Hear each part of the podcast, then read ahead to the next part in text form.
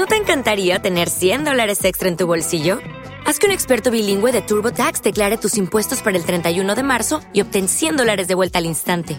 Porque no importa cuáles hayan sido tus logros del año pasado, TurboTax hace que cuenten. Obtén 100 dólares de vuelta y tus impuestos con 100% de precisión, solo con Intuit TurboTax. Debes declarar para el 31 de marzo. Crédito solo aplicable al costo de la presentación federal con TurboTax Full Service. Oferta sujeta a cambios o cancelación en cualquier momento.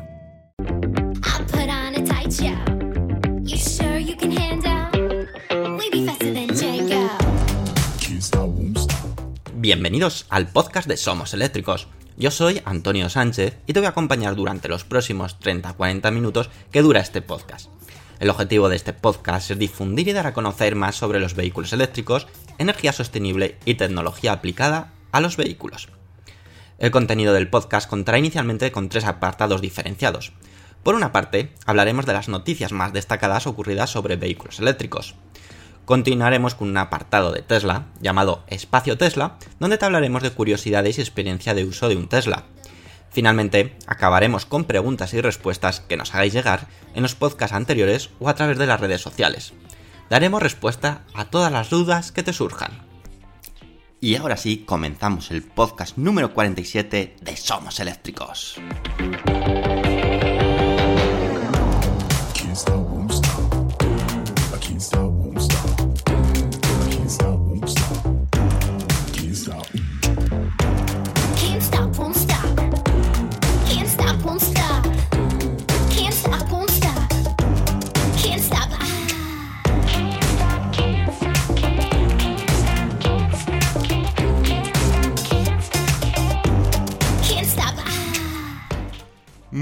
Y bienvenidos a otro podcast, al podcast número 47, un podcast que va a venir plagado de información, de noticias, de lo más jugosas, de lo más interesante, así que estar atentos porque se viene algo grande.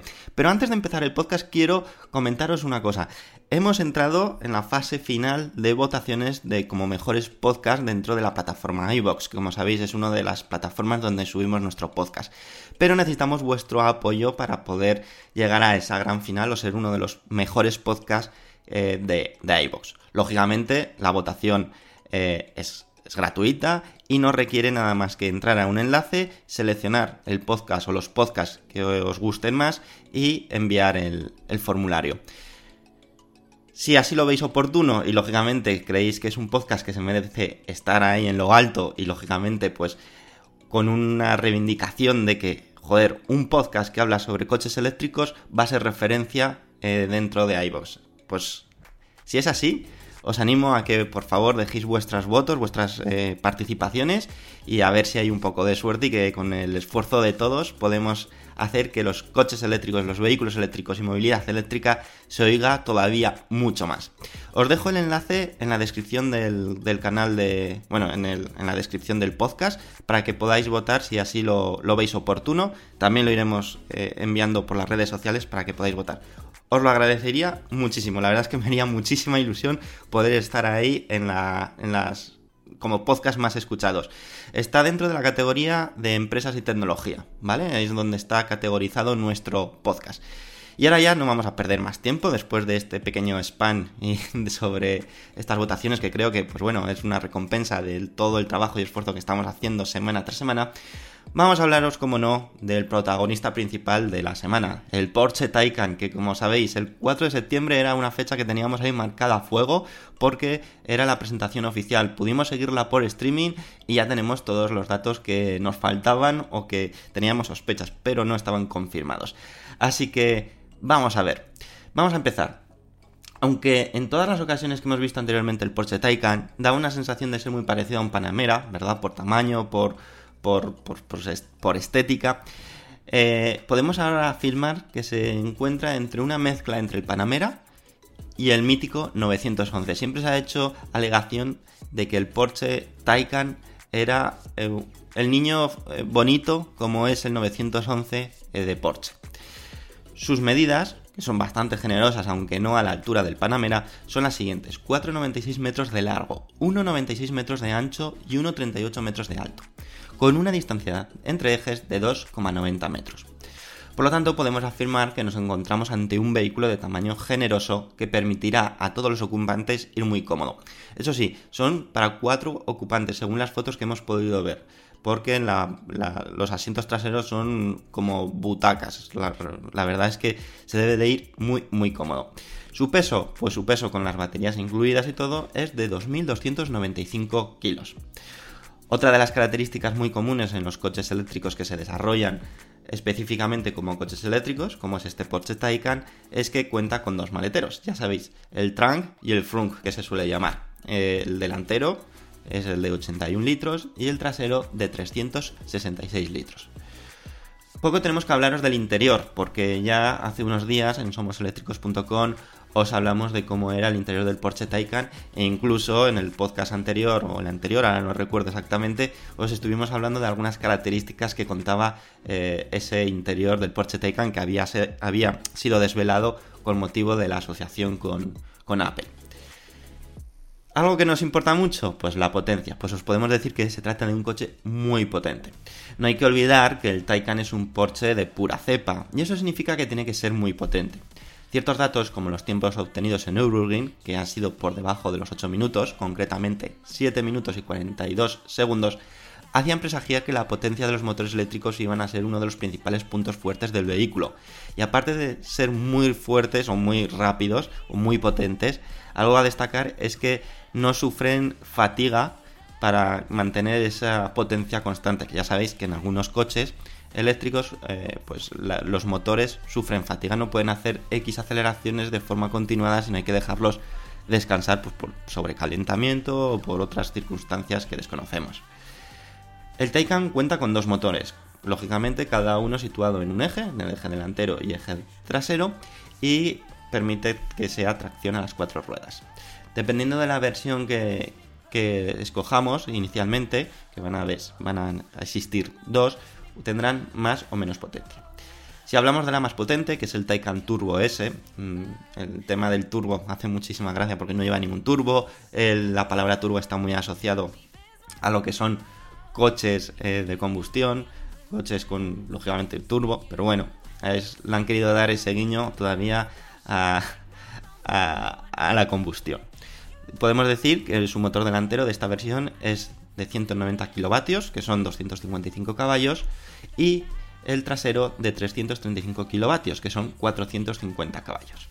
Esto hace un total de una potencia bruta de 560 kilovatios, que pasado a caballos son 750 caballos, con un par motor de 1050 Nm, casi nada. Traducido en aceleración, pues que este Porsche Taycan Turbo S hace una aceleración de 0 a 100 km hora en tan solo 2,8 segundos. Y eso sí, la velocidad está limitada a 260 km hora. Nos resulta curioso que se limite a 260 cuando es un coche alemán, donde ya sabéis que en Alemania hay unas autopistas o autovías especiales, las denominadas Autobahn, que no hay límite de velocidad y que limiten a 260 km hora es como menos, mm, al menos curioso. Si optamos por el otro, por el menos potente, llamado Taycan Turbo, pues bueno, aún así nos encontramos ante un coche muy muy potente. El trasero mantiene la potencia, es decir, 335 kilovatios y 450 caballos. Donde vamos a tener la diferencia es en el motor delantero, donde su potencia se ve disminuida a unos 175 kilovatios, que son 235 caballos, que hace aún así un total de 500 kilovatios, que son 670 caballos se traduce en que el par motor conjunto es de 850 Nm, por lo tanto su aceleración sube de 0 a 100 km hora en 3,2 segundos y su velocidad máxima se sigue manteniendo en 260 km hora. Como veis, tanto Taycan Turbo S como Taycan Turbo es espectacular. Cuenta con cuatro modos de conducción, los típicos, el Range, el Normal, Sport y Sport Plus. Otra de las grandes curiosidades o secretos que había que desvelar, además del diseño final, que como hemos podido ver, y en nuestra página web en somoseléctricos.com hemos publicado una galería extensísima de, este coche, del Porsche Taycan, que podéis ver, cuando queráis, y que al final se ha parecido o se parece muchísimo al prototipo, al Mission E, algo que nos agrada muchísimo, que no ha habido prácticamente eh, cambios radicales, sino que el que se mostró en Mission E es prácticamente el Porsche Taycan. Pues aparte del diseño final, algo que nos preocupaba o que nos estábamos muy interesados era en qué batería iba a llevar. Pues bueno, tanto el Taycan Turbo como el Turbo S cuentan con una batería de iones de litio de 93,4 kWh. Si hablamos de consumos, estamos entre en unos 26 kWh a los 100 km para la versión Turbo y 26,9 kWh a los 100 km para la versión Turbo S homologando así una autonomía de hasta 412 km para la versión Turbo S y hasta 450 km para la versión Turbo. Aunque esos datos no nos terminan de cuadrar, aun tratándose de información oficial del Porsche, ya que si hacemos unos cálculos rápidos, esas autonomías y esos consumos con lo que el tamaño de la batería no nos cuadra. Pero bueno, os facilitamos los datos oficiales y luego, pues cuando tengamos la oportunidad de probar el Porsche Taycan, ya veremos esos consumos reales y esas autonomías. Ojalá podamos probarlo pronto, ¿verdad? Otro aspecto muy importante del Porsche Taycan es su capacidad para poder cargar las baterías, siendo el primer coche eléctrico de 800 voltios y es capaz de admitir cargas de 270 kilovatios, lo que supone cargar el 80% de su batería en tan solo 22 minutos. Esto ya se empieza a poner muy interesante, ¿eh? 22 minutos ya son cotas muy muy interesantes. Si optamos por cargarlo en un cargador doméstico de 11 kilovatios, algo estándar, hay algunos de 16, bueno, depende de, de la infraestructura que tengas en casa, el tiempo que nos llevará será de 9 horas. Bueno, no está mal porque todo durante toda la noche se puede dejar cargar. Y ahora vamos a otro de los secretos más guardados, que era su precio. Se, rondaban muchos precios, muchas posibilidades. Bueno, pues ya tenemos esos precios. Vete preparando el bolsillo. Si quieres el Porsche Taycan Turbo S, su precio es de 189.000 euros. Si prefieres el menos potente, el Porsche Taycan Turbo, su precio es de 156.000 euros. Es cierto que Porsche tiene en mente lanzar a posteriori versiones más económicas del Taycan, ya lo hemos hablado en alguna ocasión, cuyos precios incluso sean inferiores a 100.000 euros. Hay incluso rumores de que rondarían los 80.000 euros, lógicamente sacrificando potencia y sacrificando tamaño de la batería especialmente.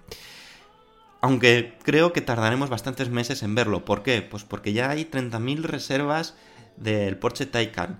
Eh, hay listas de espera de que incluso pueden llegar a dos años en entregar todas estas o fabricar estos 30.000 coches que ya están reservados. Así que eh, vamos a ver, vamos a tardar mucho en ver estos Porsches Taycan de 80.000 euros que ya son precios más que aceptables o mm, posibles para alguien que se quiera dar un señor capricho y decir tengo un Porsche. Eh, estamos hablando de una marca con un prestigio y que estamos ante pues marcas premium. Entonces, un precio de 80.000 euros, personalmente, es mucho dinero, pero no me parece algo excesivo.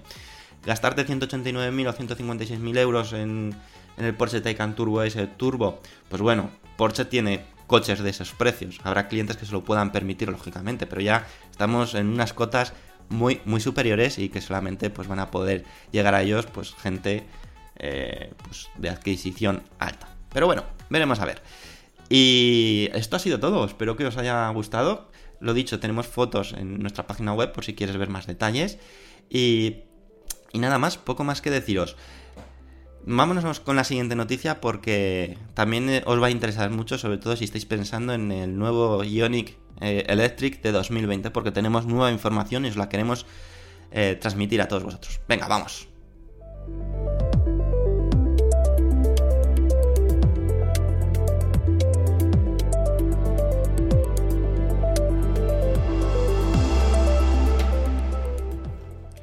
Fue en el pasado mes de mayo cuando Hyundai anunció que su Ioniq recibiría un lavado de cara, pero no solo estético, sino que también vería aumentada su autonomía, como ya os comentamos en podcasts anteriores y lógicamente en nuestra página web somoseléctricos.com.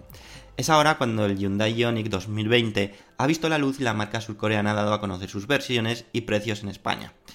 Como comentábamos, cuando se anunció esta actualización, la autonomía del Ioniq se ve aumentada a 311 km en el ciclo WLTP y posibilita carga rápida mediante cargador de 100 kW hasta el 80% de su carga en menos de una hora. Algo que ya estamos otra vez acostumbrados a que, bueno, estamos hablando de un Hyundai Estamos hablando de un Ioniq que ya tiene una autonomía más que aceptable y tiempos de carga pues aceptables, pueden ser viables.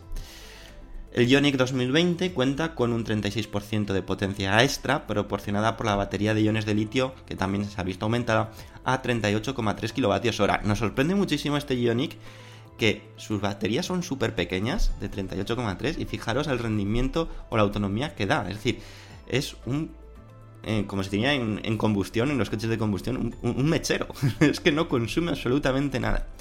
Su motor, como decimos, de 100 kilovatios y tiene un par de 295 Nm, lo que tendremos una aceleración de 0 a 100 km hora en 9,9 segundos. Un dato muy interesante que ofrece Hyundai para el lanzamiento de este Ioniq 2020 es que al realizar la compra del vehículo la marca instalará un punto de carga de forma gratuita donde nosotros digamos, pues bueno, un aliciente más. Y ahora vamos a comentaros qué versiones y qué precios hay. Bueno, pues Hyundai para, para España eh, va a lanzar o lanza tres versiones, la Class, la Tecno y la Style. La base, la que partimos y que es la más económica es la Class cuyo precio es de 38.575 euros. Luego la intermedia es la Tecno, cuyo precio ya asciende a 41.075 euros.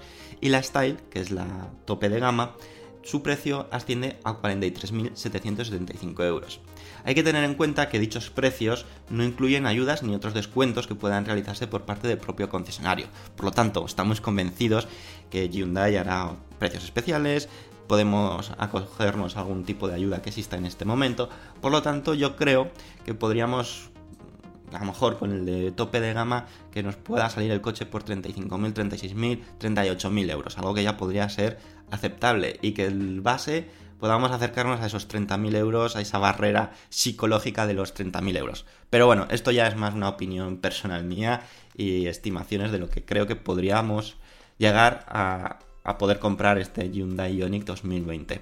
Su diseño, pues su diseño ya lo hemos hablado en alguna ocasión, sigue esa tónica, sabemos que es un Hyundai Ioniq, pero lógicamente han hecho un restyling de la parte de delantera, la calandra, focos más alargados, estéticamente es más bonito, el interior lógicamente ha sufrido unas mejoras considerables, mucho más futurista, más moderno, bueno, pues lo que, lo que le tocaba a este Hyundai, sin ser un auténtico prodigio de diseño, pero aún así un coche que, bueno, pues para ciudad, viajes, etcétera, puede ser una alternativa de lo más interesante. Y ahora ya nos vamos a ir a la siguiente noticia, que la siguiente noticia pues probablemente también os guste mucho porque os vamos a hablar de una marca que por fin, por fin, por fin, y lo digo otra vez, por fin, ha confirmado batería y motor de su primer coche eléctrico. ¿Qué marca será? hagan apuestas, señores, hagan apuestas. Venga, vamos a dejar unos segundos de música y vamos a hablaros sobre ese, sobre ese fabricante. ¡Vamos!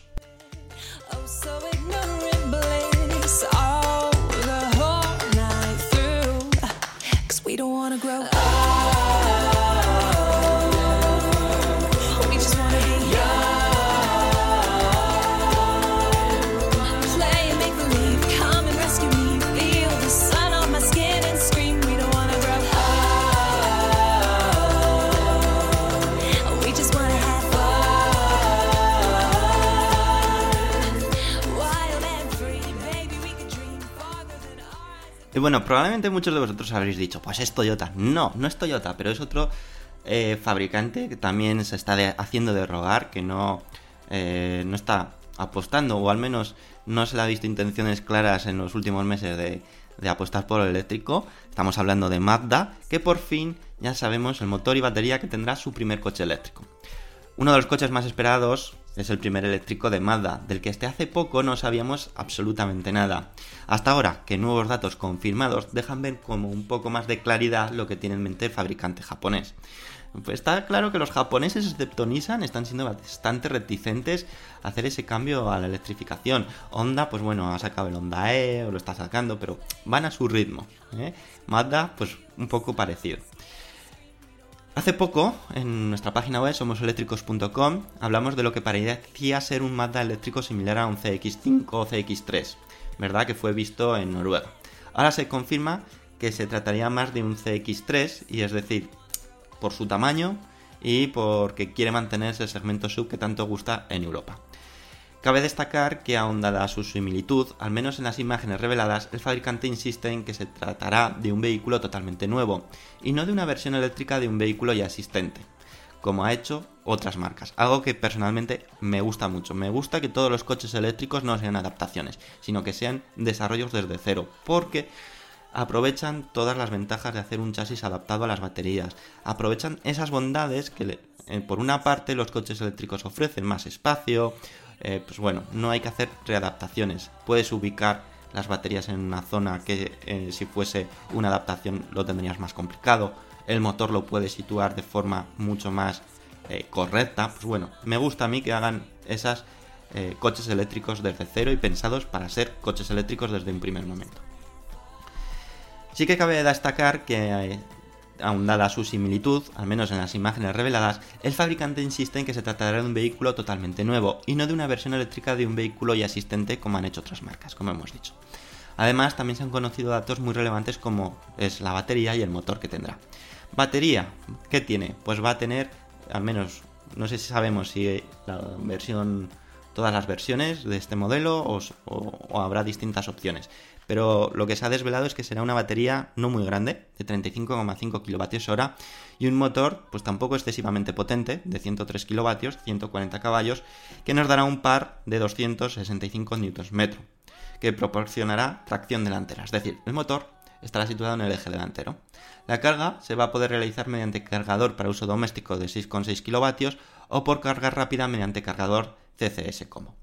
Lo que no ha sido revelado es la autonomía que tendrá, pero teniendo en cuenta la batería que montará, no se espera una autonomía superior a 250 kilómetros, porque el diseño ya es un tipo sub, va a ser pesado, su batería no es excesivamente grande, de 35,5 kilovatios. Es cierto que su motor tampoco es excesivamente grande, por lo tanto tampoco tendrá un consumo en exceso, pero creemos que podrá ir por, esos tiros, unos 200-250 kilómetros.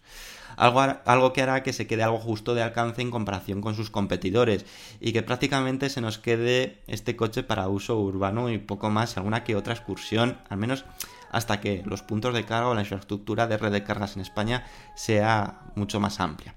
En el prototipo que han podido probar algunos medios existe una frenada regenerativa mínima, pero Mazda estaría considerando la posibilidad de que los conductores puedan elegir diferentes niveles de recuperación de energía e incluso posibilitar la conducción con un solo pedal. Hay ciertos coches, por ejemplo el, que probamos aquí en somoseléctricos.com, el Volkswagen e-Golf, que tenías unas palanquitas que podías indicar más o menos regeneración. Pues algo parecido quieren hacer en Mazda. Un dato que también destaca en los medios es que existe un sonido simulado como si de un motor de combustión se tratase en el interior del vehículo, lo que según indican llega a resultar demasiado cargante, es increíble. En fin, yo puedo admitir de que se tenga que emitir un sonido al exterior, pero que intente simular un sonido de coche de combustión en el interior me parece mm, ilógico. Además, tal y como dicta la nueva normativa de la Unión Europea, emitirá un sonido exterior obligatorio para avisar a los viandantes de su presencia. Estos datos han sido revelados antes de que el comienzo del esperado IA de 2019 de Frankfurt, que está ya a las puertas, en el que Mazda no estará presente. Donde sí estará presente es en su, en su casa, en el Salón de Tokio 2019, que se celebrará pues, dentro de muy poquito, en el mes de octubre, y donde hará su debut este primer coche eléctrico de la marca del que os venimos hablando. Su lanzamiento al mercado se espera para 2020, pero hasta entonces nos quedan por conocer multitud de detalles de este nuevo eléctrico que está por llegar. Lo que sí se conoce es que el eléctrico no llegará a todos los mercados y que la plataforma utilizada para su fabricación también admita la producción de diferentes tipos de híbridos y dependiendo del mercado, Mazda destinará una variante u otra. ¿Cuál será la destinada a España? Bueno, pues yo espero, ojalá que sea la eléctrica. Y si quieren sacar una híbrida por, por que alguien quiera, pues pero permitan al menos las dos opciones. ¿Qué os parece este movimiento de Mazda? Eh, ¿Llega a tiempo? ¿Es ya demasiado tarde? Bueno, habrá que ver qué nos ofrece este, este Mazda que todavía no tiene nombre, pero es una mezcla entre un Mazda CX3 y un Mazda CX5. Veremos a ver. Y ahora ya, sin perder mucho tiempo, porque nos estamos enrollando esta vez muchísimo, eh, la verdad es que la primera noticia lo merecía, eh, vámonos con la última noticia donde os vamos a hablar de los coches autónomos y de unas estimaciones que ha hecho Ford sobre su durabilidad o cuál va a ser su vida real de los coches autónomos. Venga, vamos.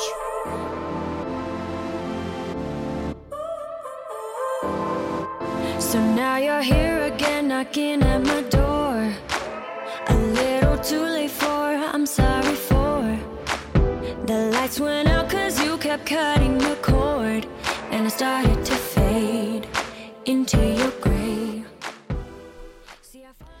Y bueno, Ford ha querido hablar sobre los coches autónomos. Él, Ford, está haciendo una gran eh, desarrollo, una gran inversión en estos coches autónomos para poder servicios, dar servicios de movilidad distinto a lo que hoy en día conocemos.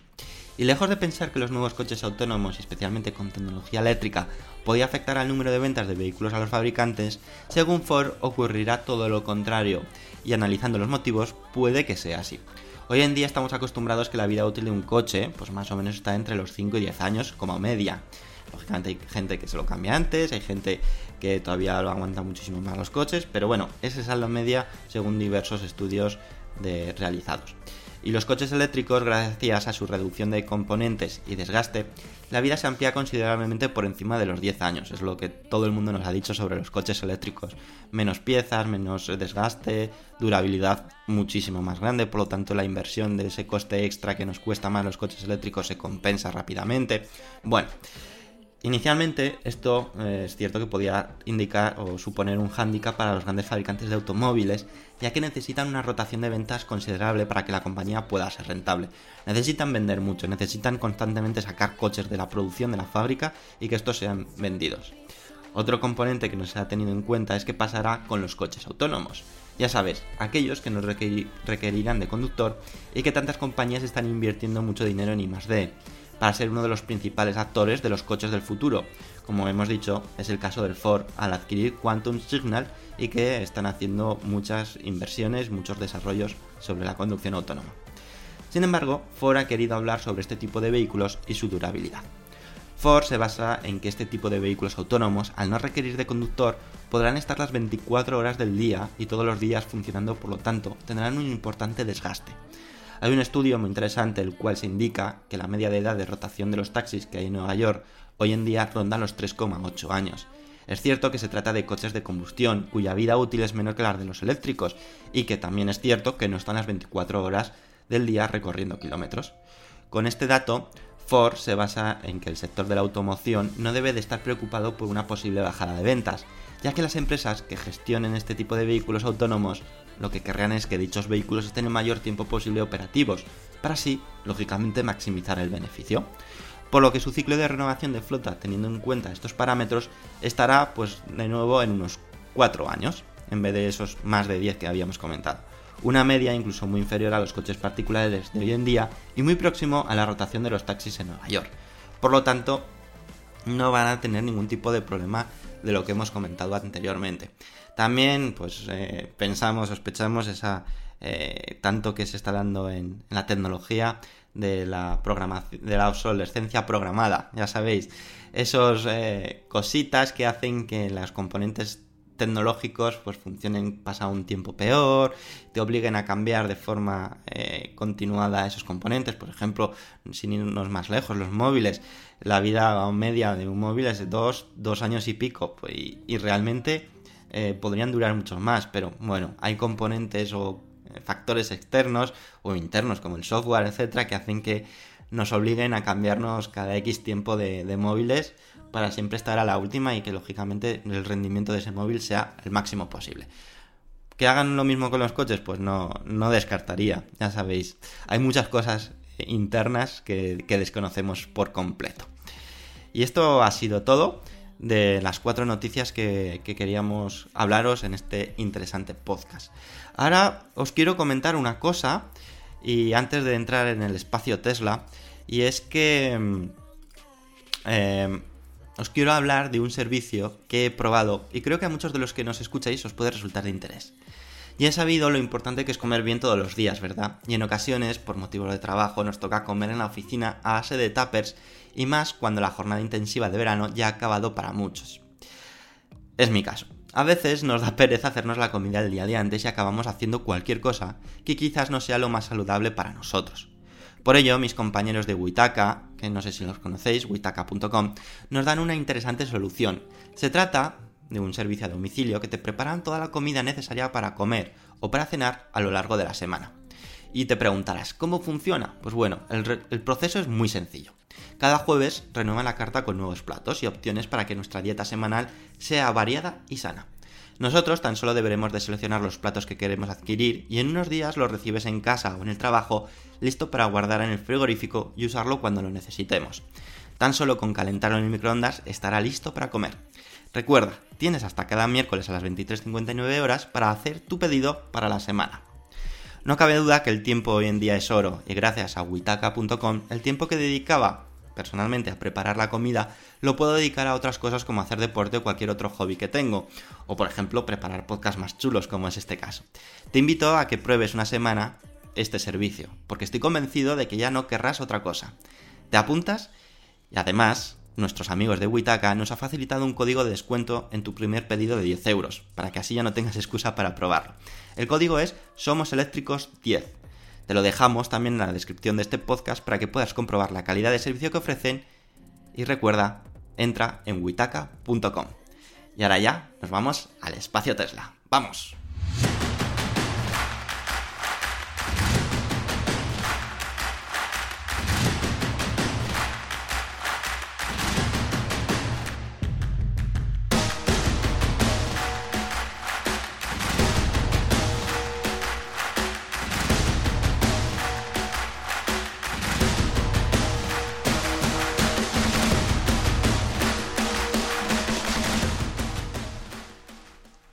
Espacio Tesla de esta semana queremos hablaros de algunas características que ya ha sido confirmado por Tesla, especialmente por Elon Musk, de la versión 10 del software de Tesla. Todos estamos ya impacientes de poder tener esta nueva versión completamente renovada y que va a incluir pues muchas novedades, aunque muchas de ellas todavía no han sido conocidas. Pero bueno, Elon Musk no se ha podido callar y ya ha ido dando alguna que otra pincelada a través de Twitter sobre la esperada versión 10 del software de Tesla que, como decimos, tiene que estar a punto de ser lanzada. A pesar de que Elon Musk indicó que sería tan pronto como finales de agosto o inicios de septiembre, cuando Tesla lanzaría la versión 10 del software, todavía no se ha producido. Mientras esperamos, os comentamos los nuevos detalles que Elon Musk ha revelado a causa de preguntas que le realizan a través de Twitter y que no tiene ningún problema en responder. Por una parte, al parecer, la integración de la funcionalidad Smart Summon ha necesitado de un gran cambio en la app móvil, con una interfaz específica para ello. En concreto, esta funcionalidad permitirá activar el autopilot mediante la app móvil. También eh, ha hablado de me siento con suerte y me siento con hambre. Me diréis, ¿qué narices es eso? Pues bueno. El CEO, como decimos en Musk, ha reiterado que la nueva versión de 10 del software traerá consigo una nueva funcionalidad que se llama Me siento con suerte y me siento con hambre. Dicha característica hará que en caso de elegir la opción de suerte se nos envíe a un destino popular entre los propietarios del Tesla locales de la zona en la que nos encontramos. O si elegimos la opción de hambre, nos enviará a un restaurante popular entre los propietarios de Tesla de la zona donde estemos. Es decir, están aquí explotando, pues lógicamente, la información de todos los Teslas del mundo.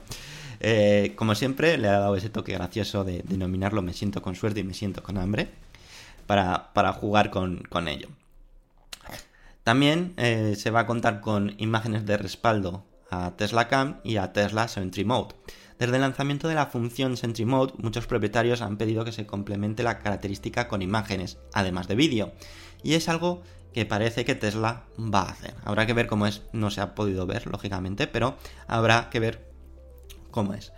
También hay otras funcionalidades ya confirmadas, como ha sido el modo karaoke, modo fiesta o el modo yo en esta versión del software, como funcionalidad de leer y enviar mensajes por comandos de voz, que es algo que pues, de verdad nos resulta extraño que no haya estado implementado desde un primer momento, o eh, la forma o la posibilidad de reproducir vídeos en las pantallas de YouTube, de Netflix o de lo que queramos a través de dichas pantallas. Aunque, eso sí, la condición será que el coche esté estacionado. ¿Es que no será útil? Pues para cuando estemos cargando nuestro coche en el supercharger, pues podamos ver nuestra serie favorita desde la pantalla del, del Tesla en vez de utilizar nuestro, por ejemplo, en nuestra tablet, por ejemplo. Y también va a incluir la función Smart AC Charging y lógicamente nuevos videojuegos, algo que ya estamos más que acostumbrados.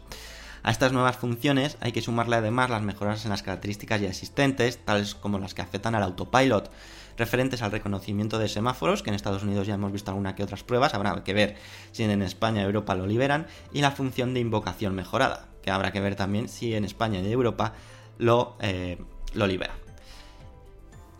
Como veis, muchas novedades va a haber en el software número 10 de Tesla, que tiene que estar a punto de, caer. También quiero hacer un pequeño inciso, y es que, bueno, el pique del Porsche Taycan y Tesla ha llegado. Porsche Taycan ha mostrado todas sus cartas, como ya os, os hemos hablado, y Elon Musk ha tardado muy poco en confirmar que un Tesla Model S Performance va a estar en Nürburgring esta semana. ¿Para qué? Pues lógicamente con el objetivo de batir el Tesla, eh, los tiempos del Porsche Taycan, que ha sido de 7 minutos 42 segundos, y el Tesla Model S todavía no ha estado nunca, la versión Performance, lógicamente la más potente, no ha estado nunca en el circuito de Nürburgring. Por lo tanto, la fiesta está servida. Creo, sospecho, que si Elon Musk lleva un Tesla Model S Performance a Nürburgring es porque sabe que puede batir el tiempo sin ningún tipo de problema y así conseguir ese honor temporal, porque seguro que en algún momento se supera, de ser el coche eléctrico más potente que ha estado en Nürburgring, que ahora lo posee el Porsche Taycan, al menos durante este, durante este tiempo. Veremos, a ver, os iremos informando a ver cómo queda este, este pique, que veremos si gana Tesla o gana Porsche. Veremos a ver. Ambos coches son una auténtica maravilla, no cabe duda. Y ahora ya, pues nos vamos a ir al último apartado, las despedidas, vamos a conocer, conocer vuestros comentarios y a ver qué, qué nos habéis dejado, que habéis estado de nuevo con una participación excepcional en el último podcast y una aceptación genial. Venga, vamos.